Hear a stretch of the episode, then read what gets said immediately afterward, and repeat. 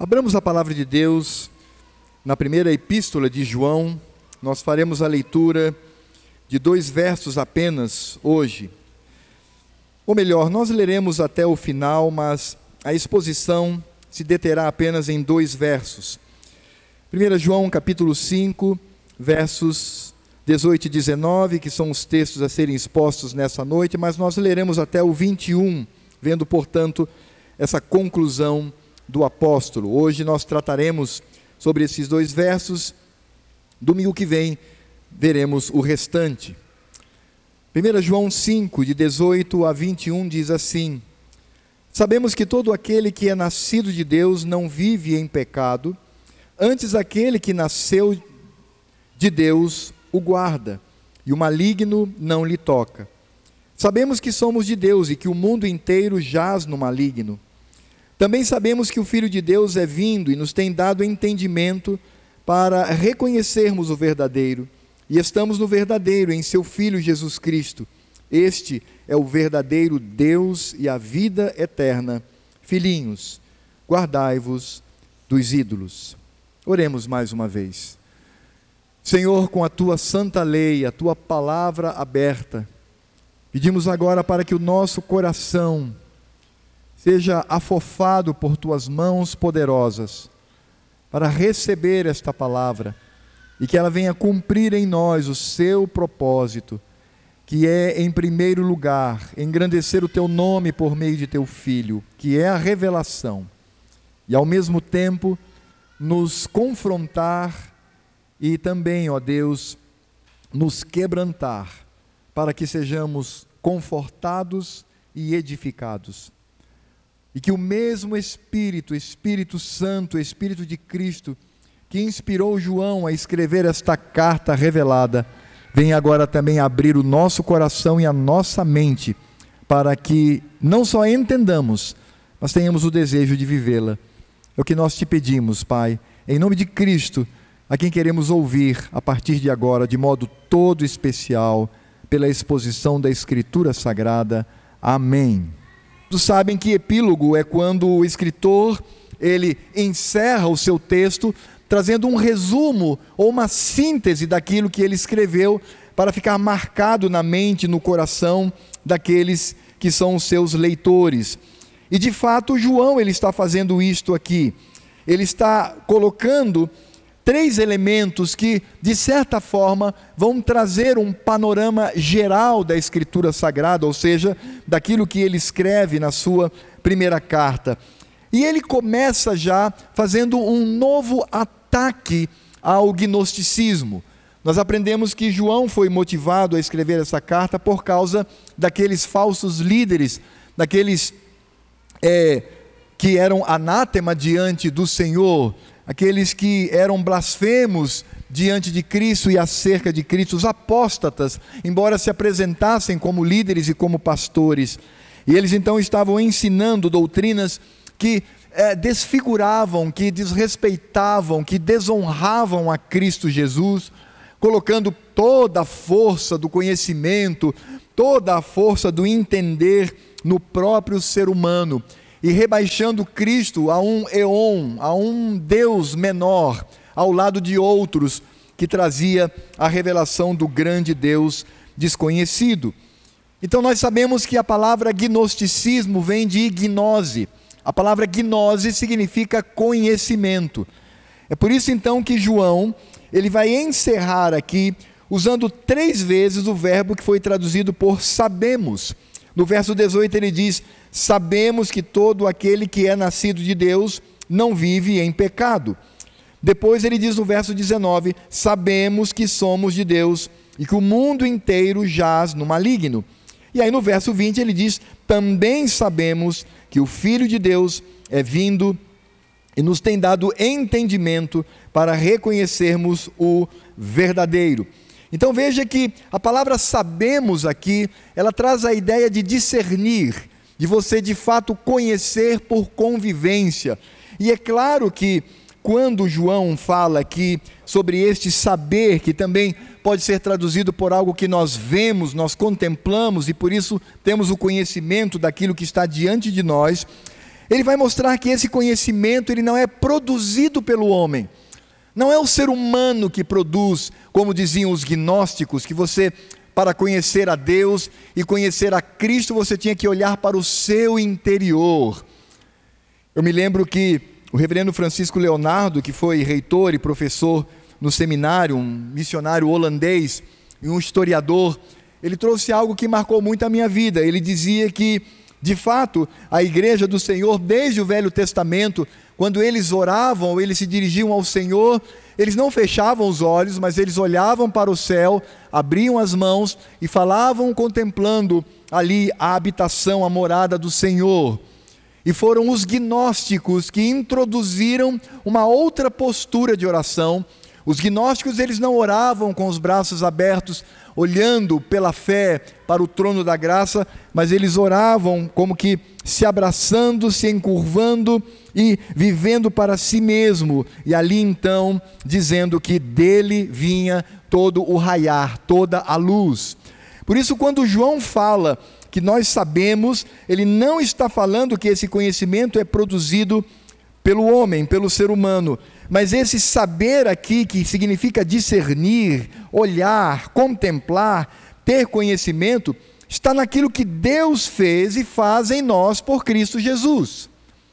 Em outras palavras, João está dizendo: é bobagem e é pecado seguir o que esses apóstatas, esses filhos da, das trevas, que vêm do maligno, que tentam deturpar a mensagem e deturpar a lei do Senhor, dizem.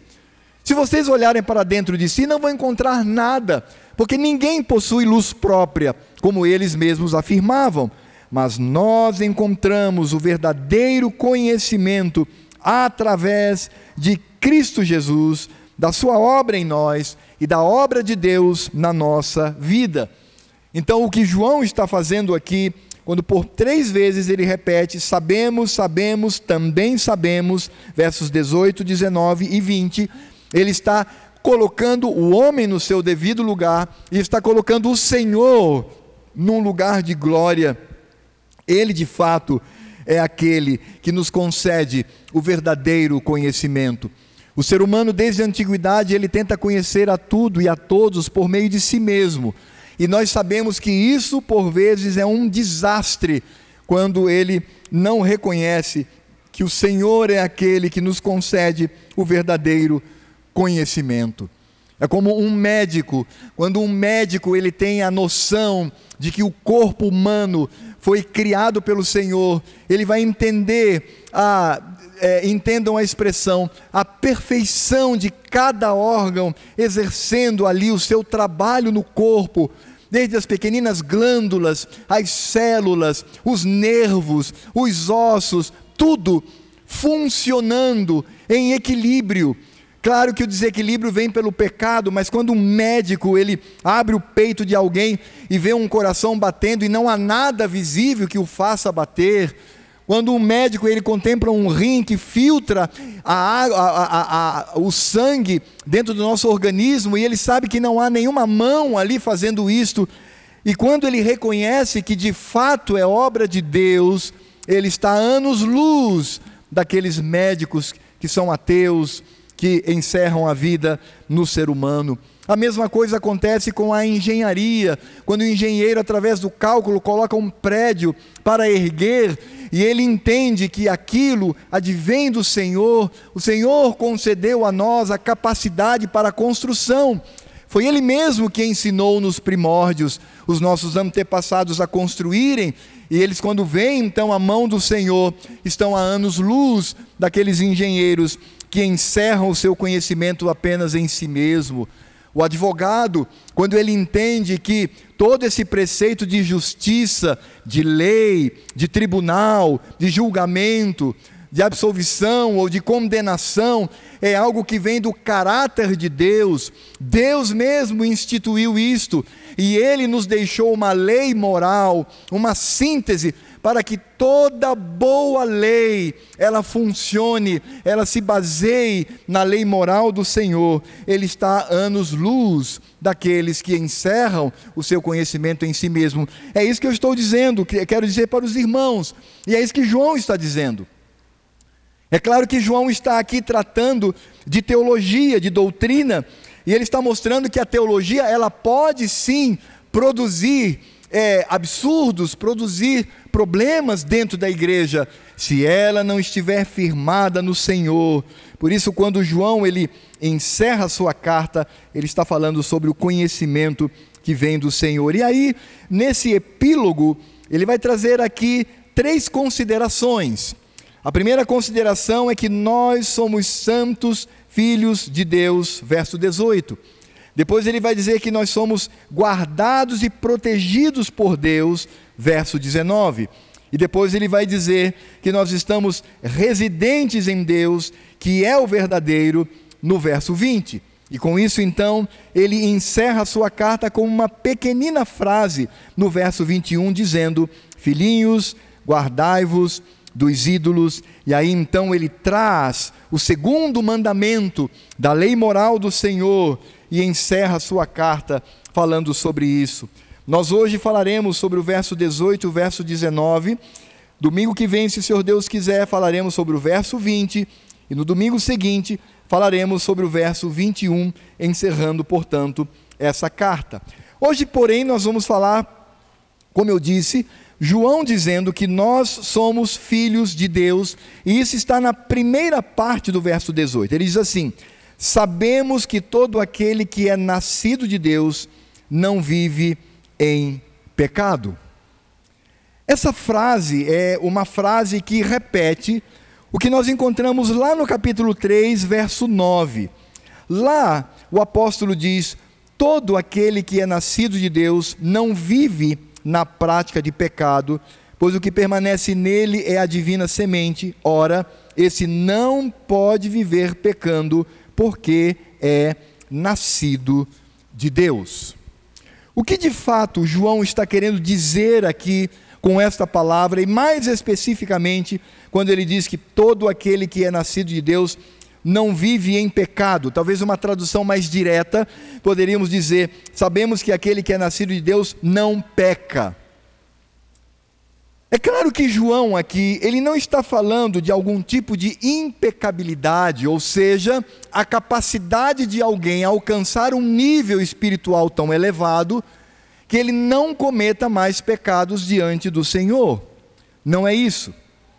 O que de fato ele está colocando aqui em linhas gerais é que, não obstante o fato de sermos ainda pecadores e cometemos pecado, nós somos fortalecidos por Deus para resistir ao pecado.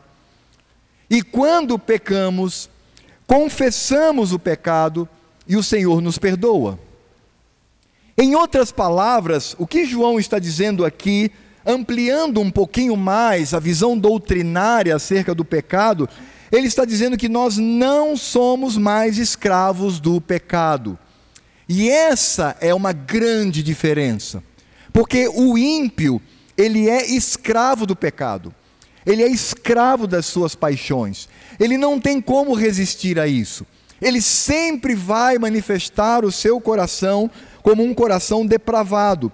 Mas o crente é aquele que sai do reino das trevas pelo poder do Senhor, e nesse poder ele deixa de ser escravo do pecado e agora ele passa a ser escravo do Senhor continua pecando. Mas o Espírito Santo trabalha no seu coração para que ele reconheça o seu pecado, se arrependa e ele busque de todas as maneiras é, resistir e impedir que ele caia em pecado novamente.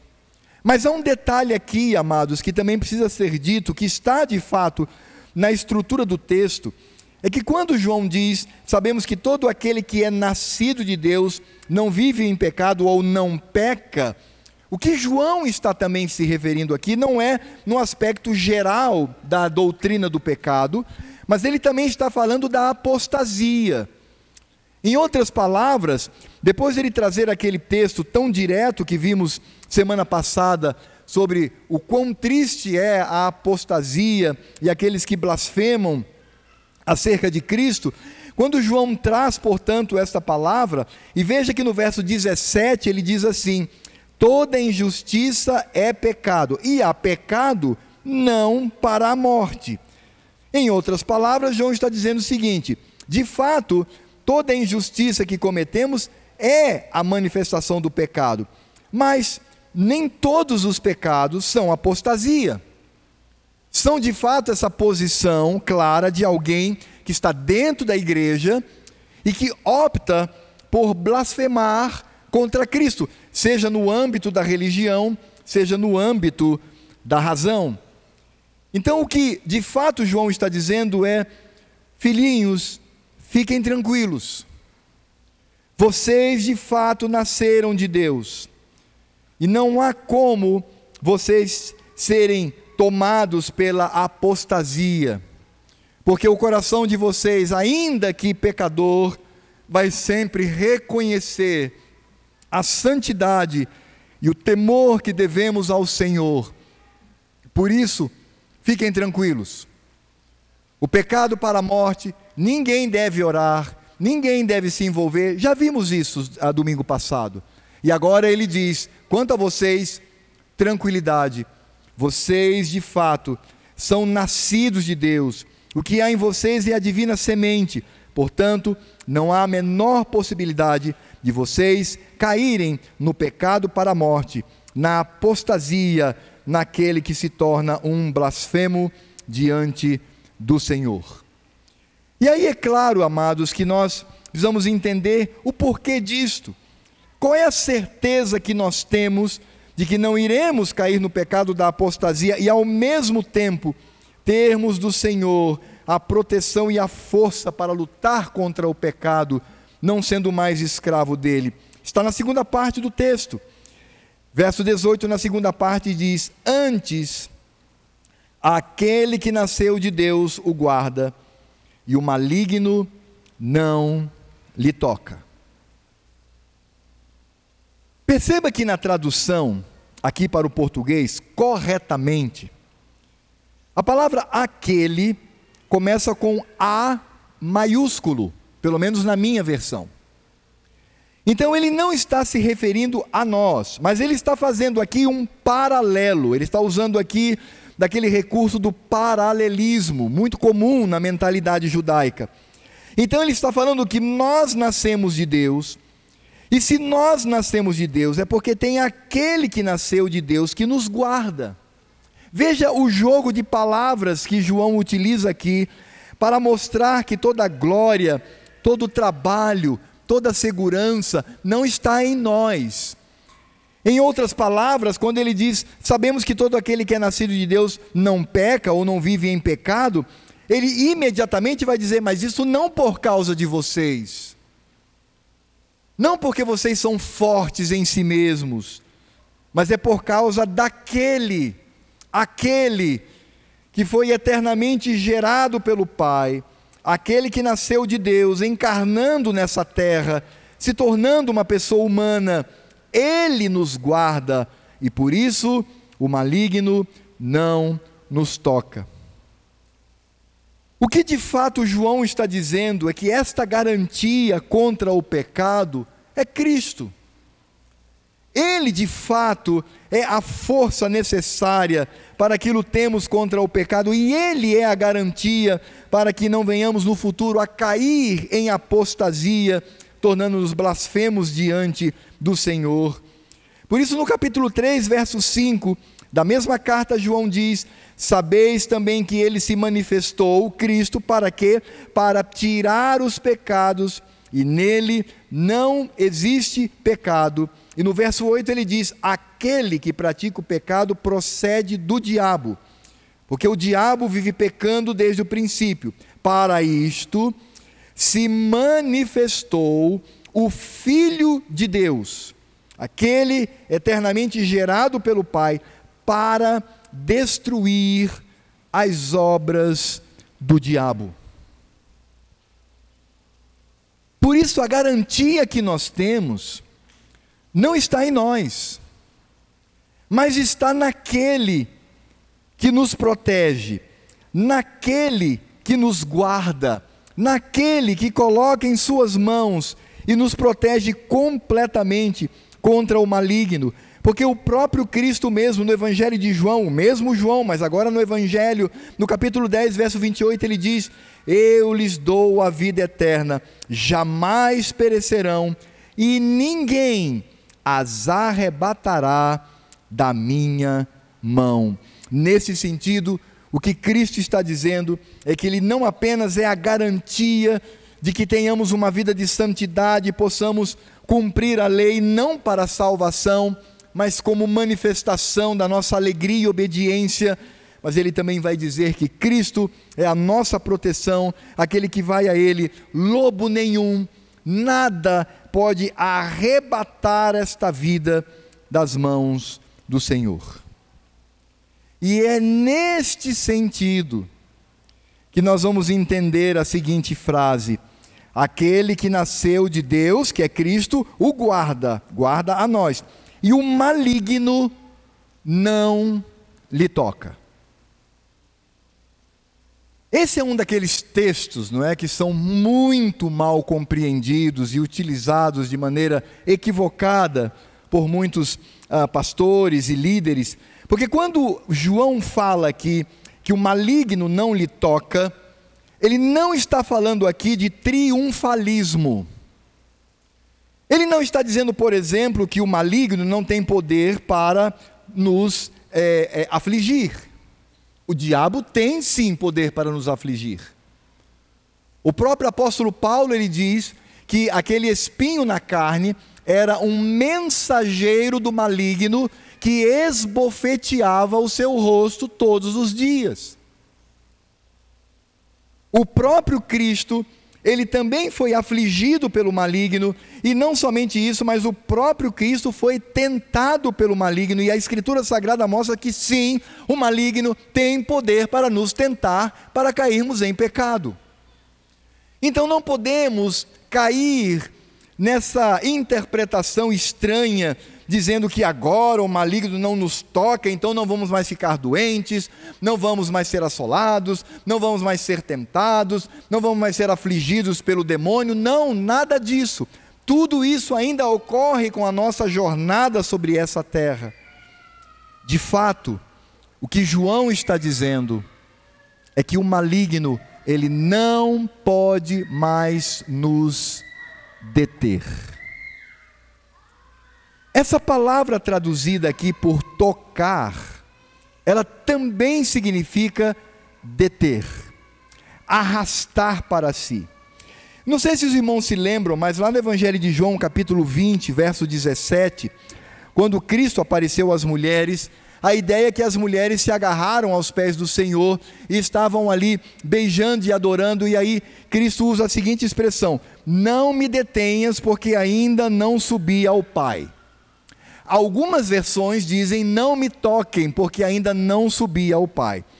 Essa expressão aqui não significa dizer simplesmente tocar, porque ali no Evangelho de João, aquelas mulheres, a ideia do texto é que elas já estavam abraçadas aos pés do Senhor e não permitiam que ele se locomovesse. Ele diz: Não me detenham, não me prendam, não tentem dominar os meus movimentos.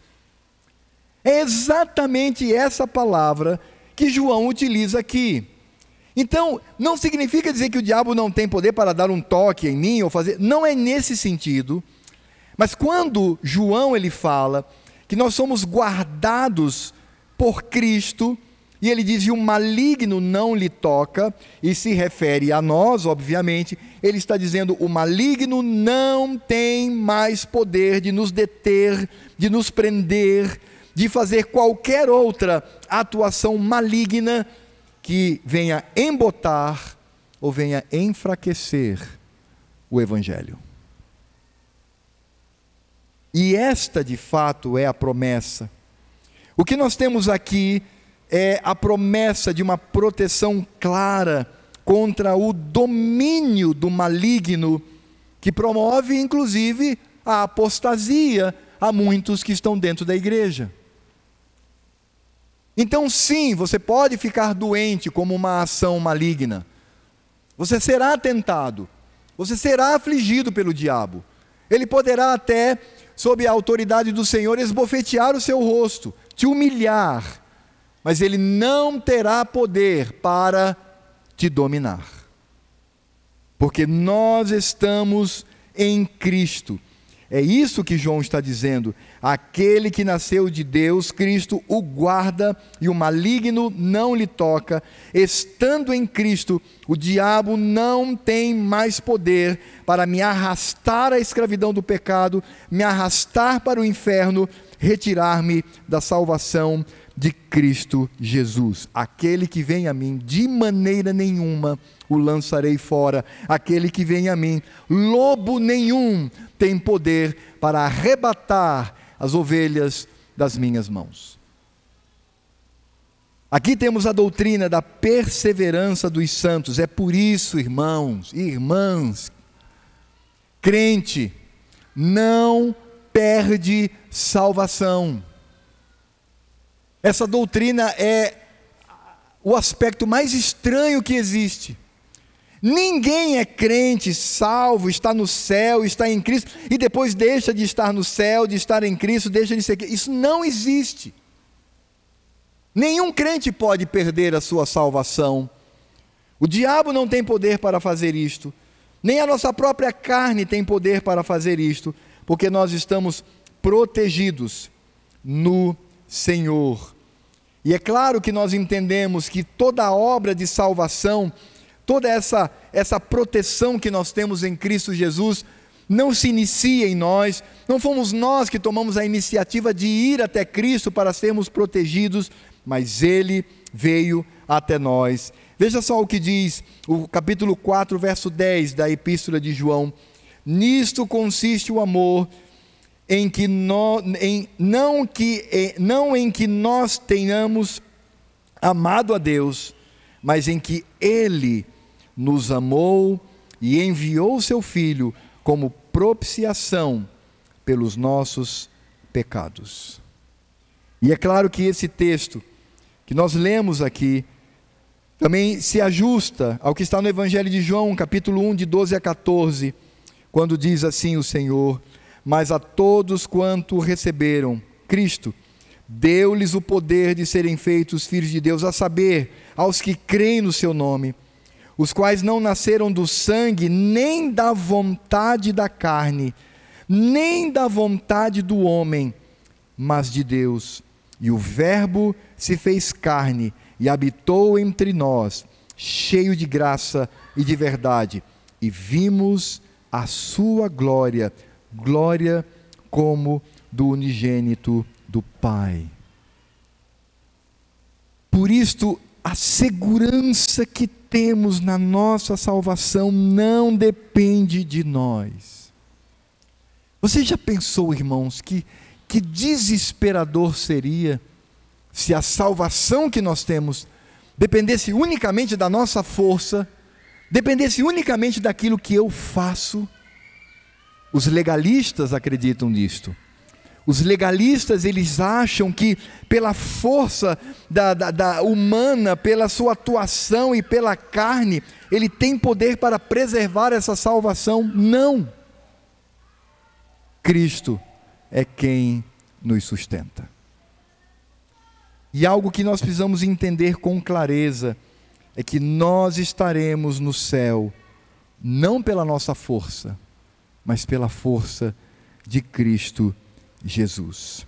Isto porque, porque no verso 19, quando João nos mostra que nós sabemos que somos nascidos de Deus e que o pecado não tem mais poder sobre nós, e que Cristo é aquele que nos guarda, e que o maligno não tem mais poder para nos tomar para si, no verso 19 ele diz: Sabemos que somos de Deus e que o mundo inteiro jaz no maligno.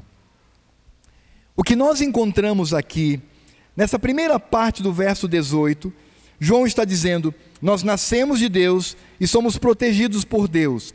E no verso 19 ele diz: Nós somos de Deus e somos um contraste com o mundo que jaz no maligno. E aí veja, porque se o maligno não tem poder sobre mim, mas ele tem todo o poder sobre este mundo.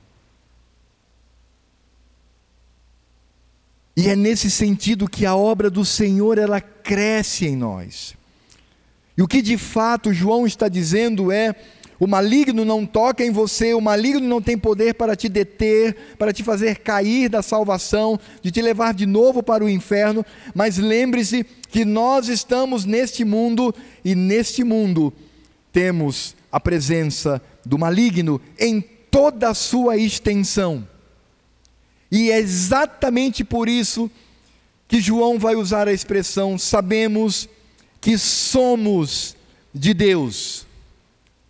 Diante de um mundo que está no regaço do diabo, diante de um mundo que está sob o poder do maligno, nós somos propriedade de Deus. Por isso, Pedro, na sua carta, no capítulo 2, verso 9, ele diz: Vós, porém, sois raça eleita, sacerdócio real, nação santa, povo de propriedade exclusiva de Deus. Em outras palavras, o que nós encontramos aqui é que o Senhor nos tem em Suas mãos diante de um mundo tenebroso. É como se imaginássemos o mundo como um rio caudaloso, mas nós estamos no barco com Cristo Jesus, e ainda que estejamos nesse mundo, não naufragamos, porque Cristo nos conduz em segurança. Ah, meus amados, às vezes nós nos esquecemos que de fato o maligno é o Deus desse século. Não que ele seja o dono deste mundo, ele não é, porque ele não criou esse mundo, mas ele tomou esse mundo para si. E isso aconteceu quando nosso pai, a nossa mãe, lá no Éden, cederam à tentação, caíram em pecado, Naquele momento há uma reviravolta cósmica, e o diabo então ele passa por causa daqueles que deveriam ser guardiões da criação do Senhor, entregam de mão beijada ao diabo para que ele exerça domínio sobre o universo. Volto a dizer que esse domínio não está em pé de igualdade nem acima do domínio do Senhor. Deus Pai tem domínio sobre todas as coisas, mas Ele, na nossa perspectiva humana, ele detém o domínio do mundo. Em outras palavras, de fato, ele é aquele que domina sobre a vida de todo o ímpio. E nós temos essa confirmação. Por exemplo, em Lucas capítulo 4, 5 e 6, quando lembramos da tentação do nosso Cristo, diz o evangelista, e elevando, é o maligno aqui, mostrou-lhe no momento todos os reinos do mundo. Disse-lhe o diabo: Dar-te-ei toda esta autoridade e a glória destes reinos, porque ela me foi entregue e a dou a quem eu quiser. O diabo disse isso para Cristo, e veja que Cristo não contestou. Cristo não disse ali que se tratava de uma mentira, porque não era, de fato, ele assume autoridade sobre este mundo. O próprio João no Evangelho vai usar uma expressão é, muito clara no que diz respeito ao maligno. Por exemplo, no capítulo 12, verso 31, ele diz: Cristo diz: Chegou o momento de ser julgado este mundo e agora o seu príncipe, o seu principal, a sua autoridade será expulso.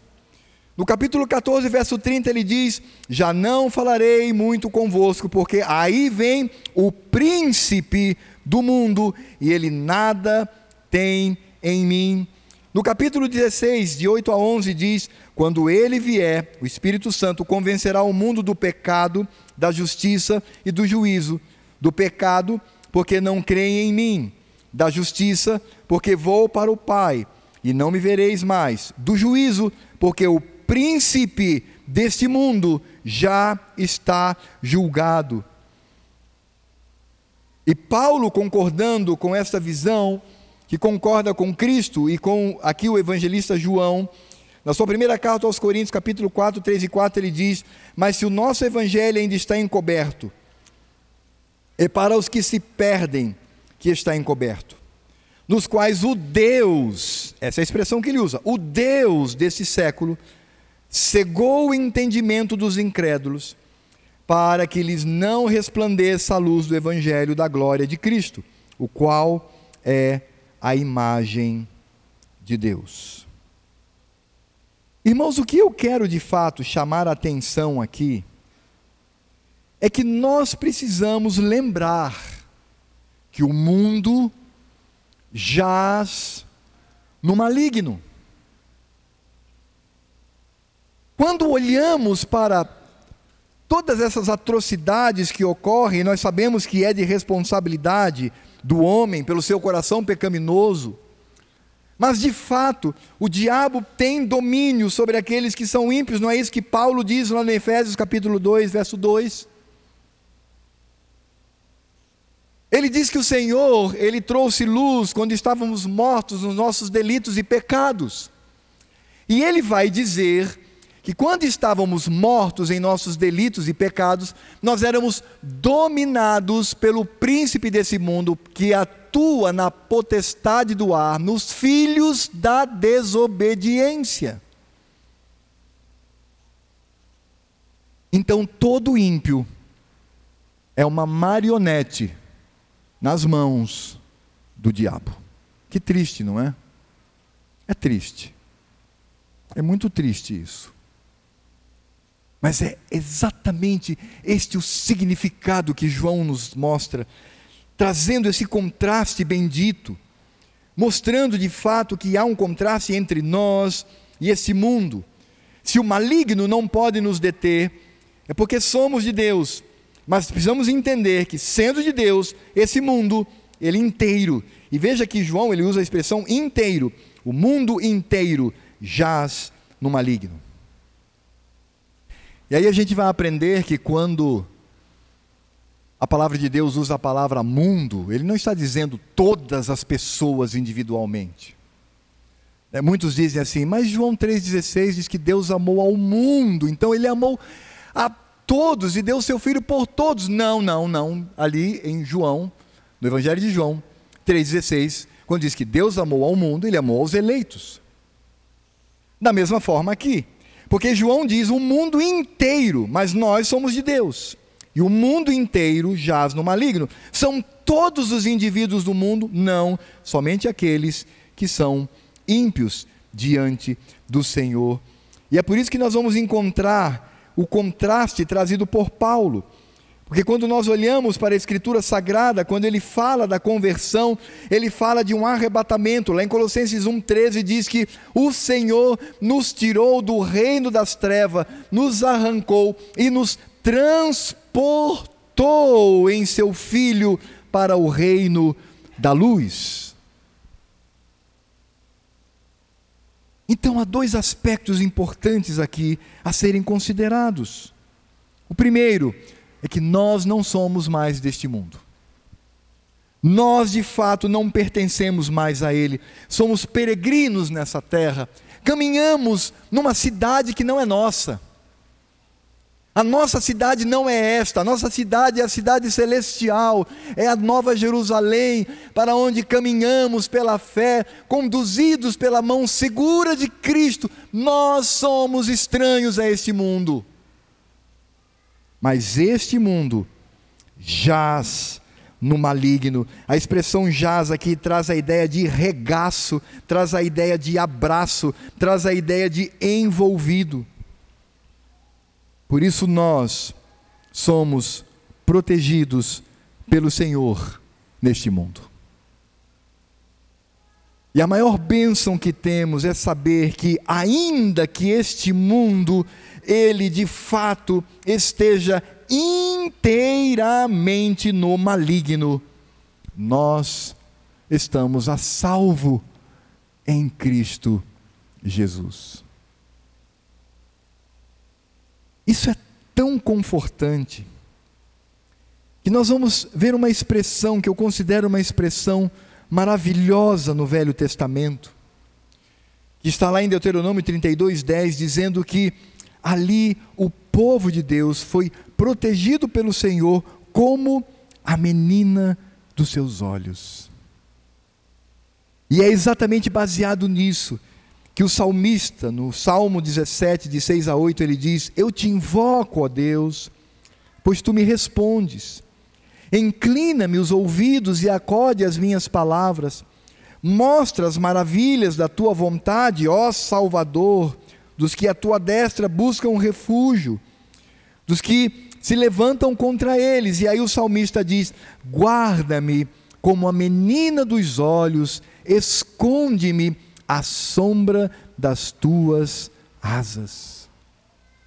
Em outras palavras, diante de um mundo tão ameaçador, do ponto de vista da vida espiritual, do pecado, do mal, da perseguição, ainda que estejamos neste mundo, o Senhor nos protege como sua propriedade, como seus filhos, como a menina dos seus olhos. Por isso, nada, absolutamente nada, tem poder para eliminar esta salvação e este amor de Deus na minha vida. Por quê? Porque somos de Deus, somos propriedade do Senhor. Todas as vezes que um crente vai para um lugar, não importa onde, onde ele coloca a planta do seu pé, ali está o reino de Cristo, ali está a presença de Deus em Cristo Jesus por meio do Espírito Santo. Essa é a sua vida, meu irmão. Você não é só um religioso que crê em ah, ah, ah, apontamentos teológicos, não, você é a presença de Cristo, de Deus nesse mundo. Quando você entrar no banco, entrar no cartório, entrar no supermercado, no cinema, seja onde for, saiba que ali está a presença de Deus. E a presença de Deus se faz na sua pessoa. Veja que privilégio temos. Que grande privilégio é este.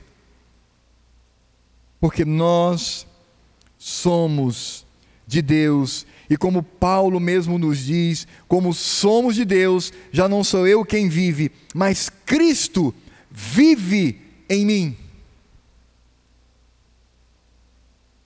Por isso, amanhã, quando você for para o trabalho, for para a sua sala de aula, for para as suas atividades, lembre-se que você estará conduzindo a presença do Deus Todo-Poderoso.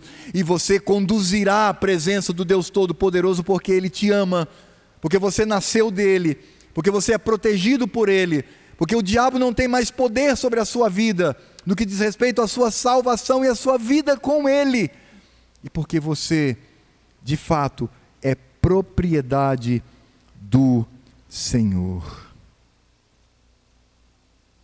E é claro que, ao olharmos para esta expressão de João, quando ele diz: Sabemos que somos de Deus e que o mundo inteiro jaz no maligno, traçando esse contraste entre o que somos e onde estamos, não só no Senhor, mas caminhando por esse mundo, também precisamos um segundo ponto, entender o quão maligno é o mundo diante do Senhor. E esta malignidade,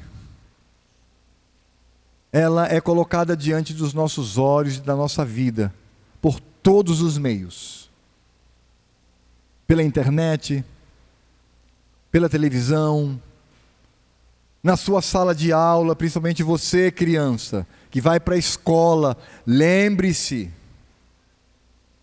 Os ímpios manifestam a malignidade do maligno.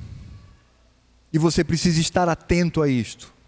Não que tudo que ele vai dizer reflete malignidade, mas ele é um agente, sendo ímpio, do diabo.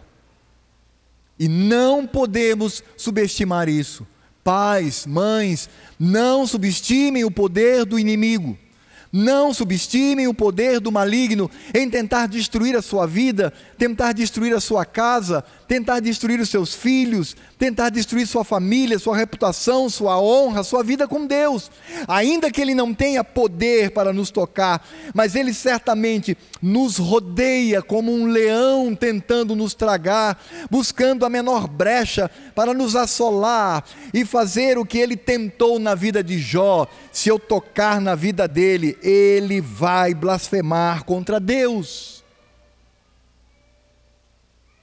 E enquanto nós às vezes descansamos, Ele está a nos rodear, mas é óbvio que não precisamos viver desesperados, porque o Senhor é aquele que nos protege.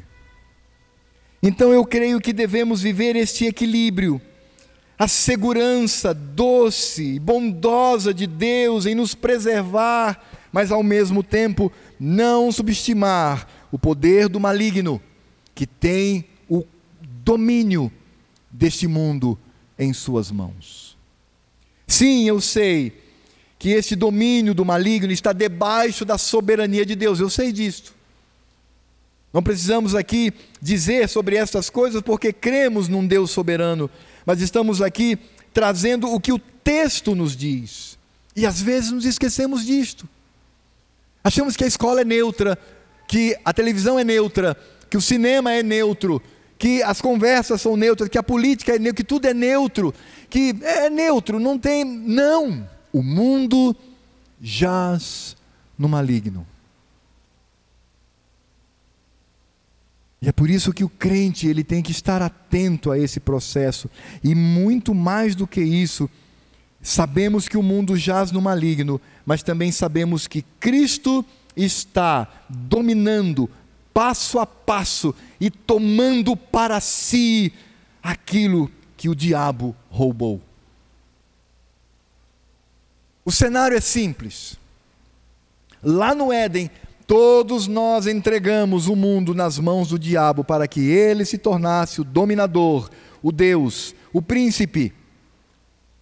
Cristo então vem para retomar como homem, como encarnado, retomar este reino para entregar ao Pai então, se o primeiro Adão entregou o reino, o segundo Adão vai tomar para si este reino, para a glória de Deus Pai. É nesse contexto que nós entendemos Paulo escrevendo aos Coríntios na sua primeira carta, no capítulo 15, a partir do verso 24, ele diz assim: E então virá o fim, quando ele entregar o reino ao Deus e Pai. É aqui está falando de Cristo quando houver destruído todo o principado, bem como toda a potestade e poder. Veja que Paulo está dizendo assim: então virá o fim. Quando? Então não chegou ainda ao fim. Cristo ainda está dominando aquilo que lhe pertence, porque convém que ele reine até que haja posto todos os inimigos debaixo dos pés. O último inimigo a ser destruído é a morte, porque todas as coisas sujeitou debaixo dos pés. E quando diz que todas as coisas lhe estão sujeitas, certamente exclui aquele que tudo lhe subordinou, aqui está se referindo a Deus Pai.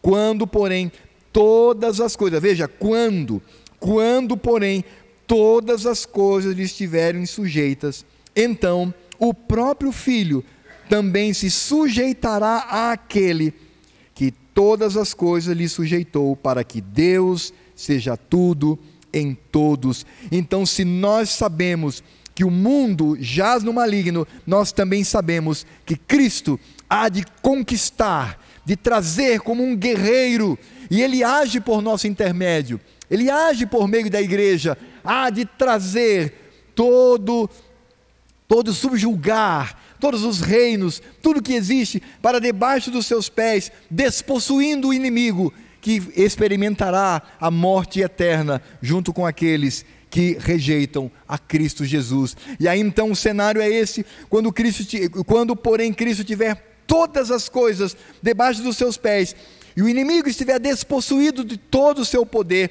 então ele mesmo entregará isso ao Pai, juntamente conosco, para que o Pai esteja sobre todos e sobre tudo.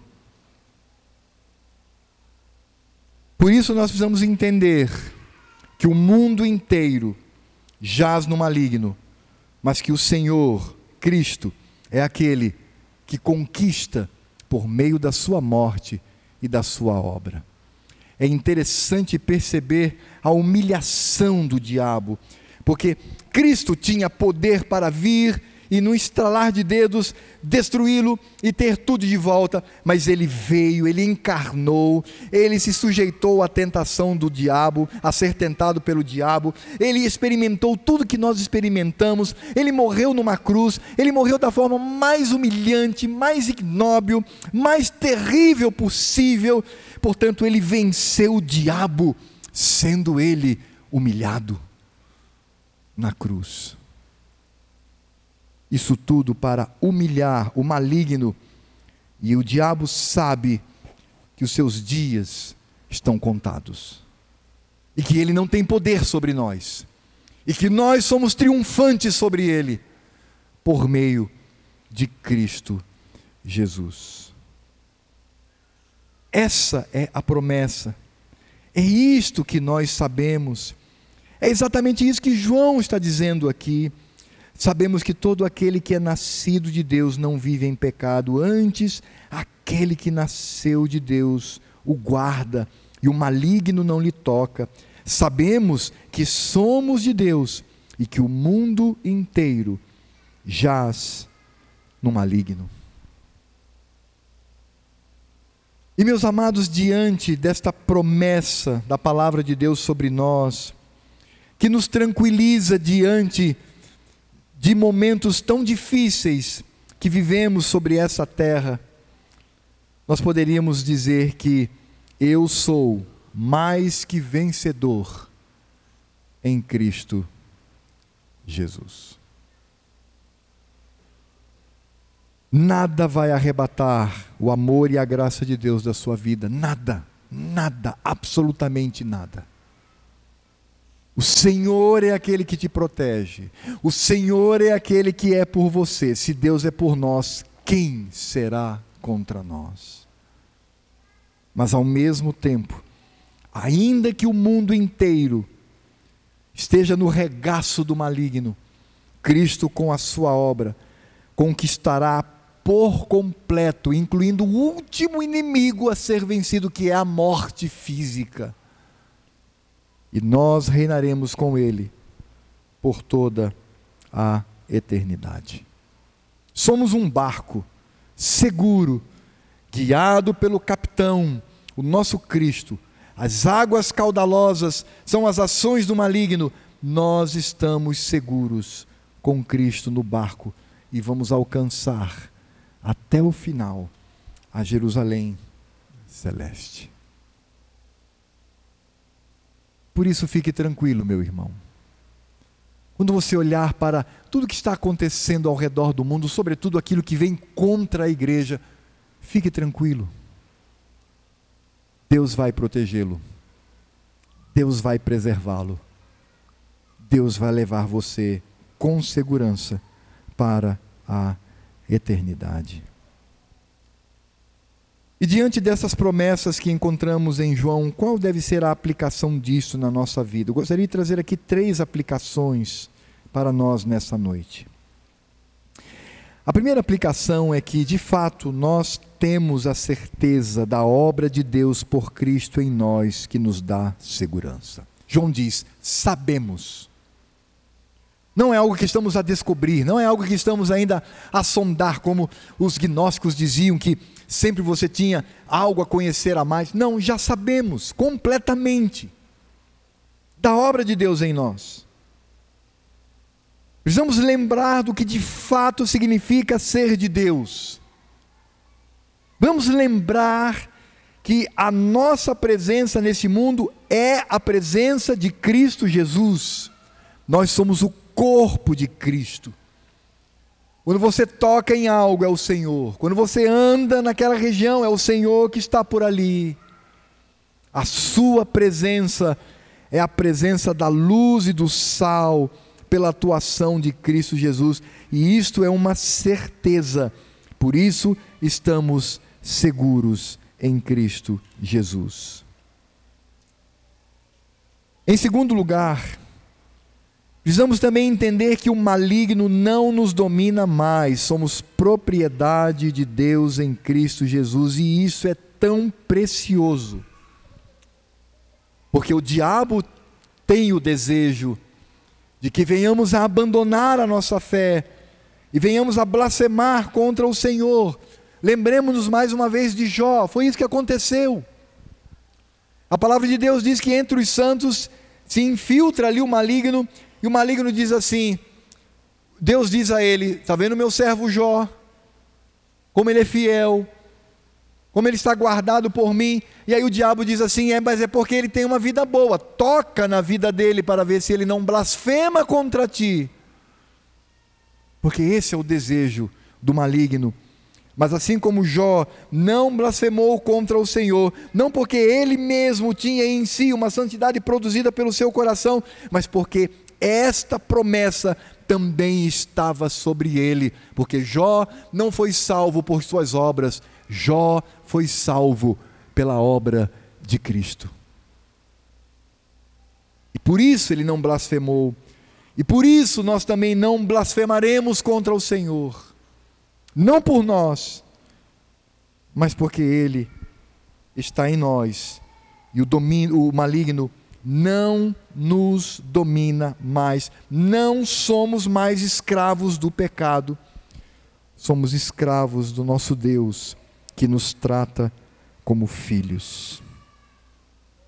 E em terceiro lugar, irmãos, que isso nos motive a ter uma vida de santidade e de certeza do perdão e da salvação do Senhor. O que eu quero dizer é que não podemos olhar para esse, esse amor, essa proteção do Senhor e dizer: pronto, agora estou tranquilo, não preciso fazer mais nada, é, posso viver aí ociosamente do ponto de vista espiritual. Não, pelo contrário, quando temos essa certeza, aí que nós devemos lutar cada vez mais por uma vida de santidade e ter a certeza de que quando nós pecamos, Cristo intercede por nós e Ele nos perdoa com o seu amor, com a sua graça e a sua justiça, e essa salvação, ela de fato, ela vai se tornar cada vez mais visível na minha vida por uma atitude de santidade.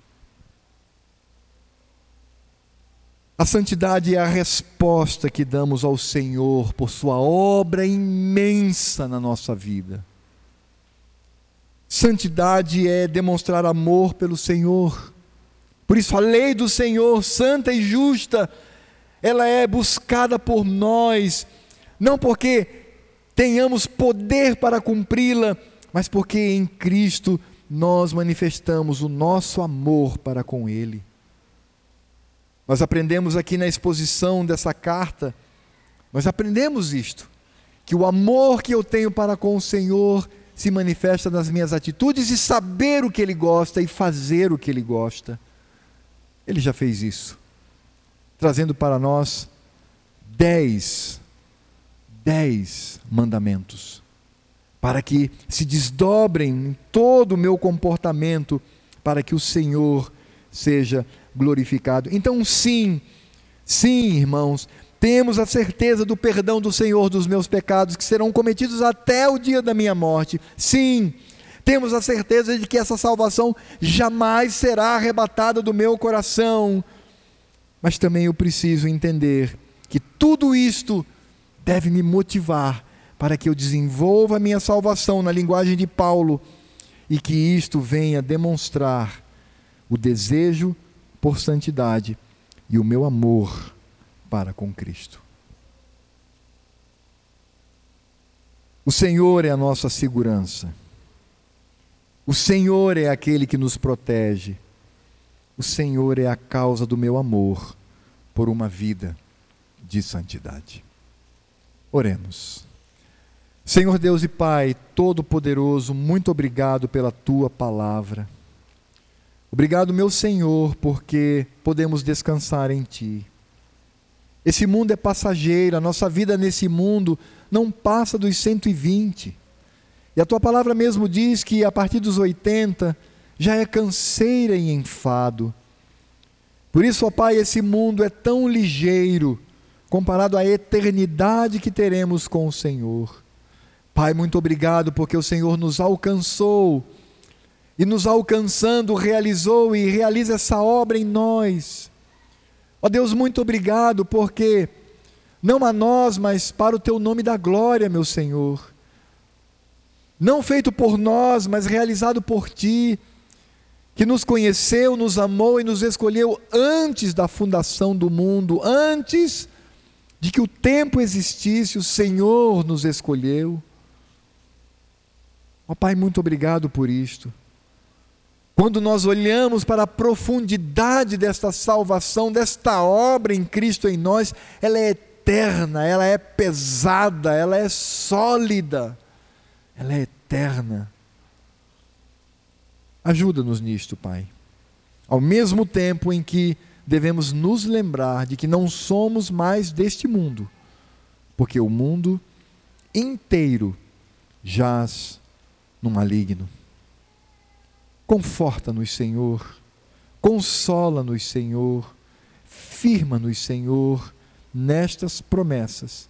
E que saiamos daqui convictos de que nós somos a presença do Senhor nessa terra.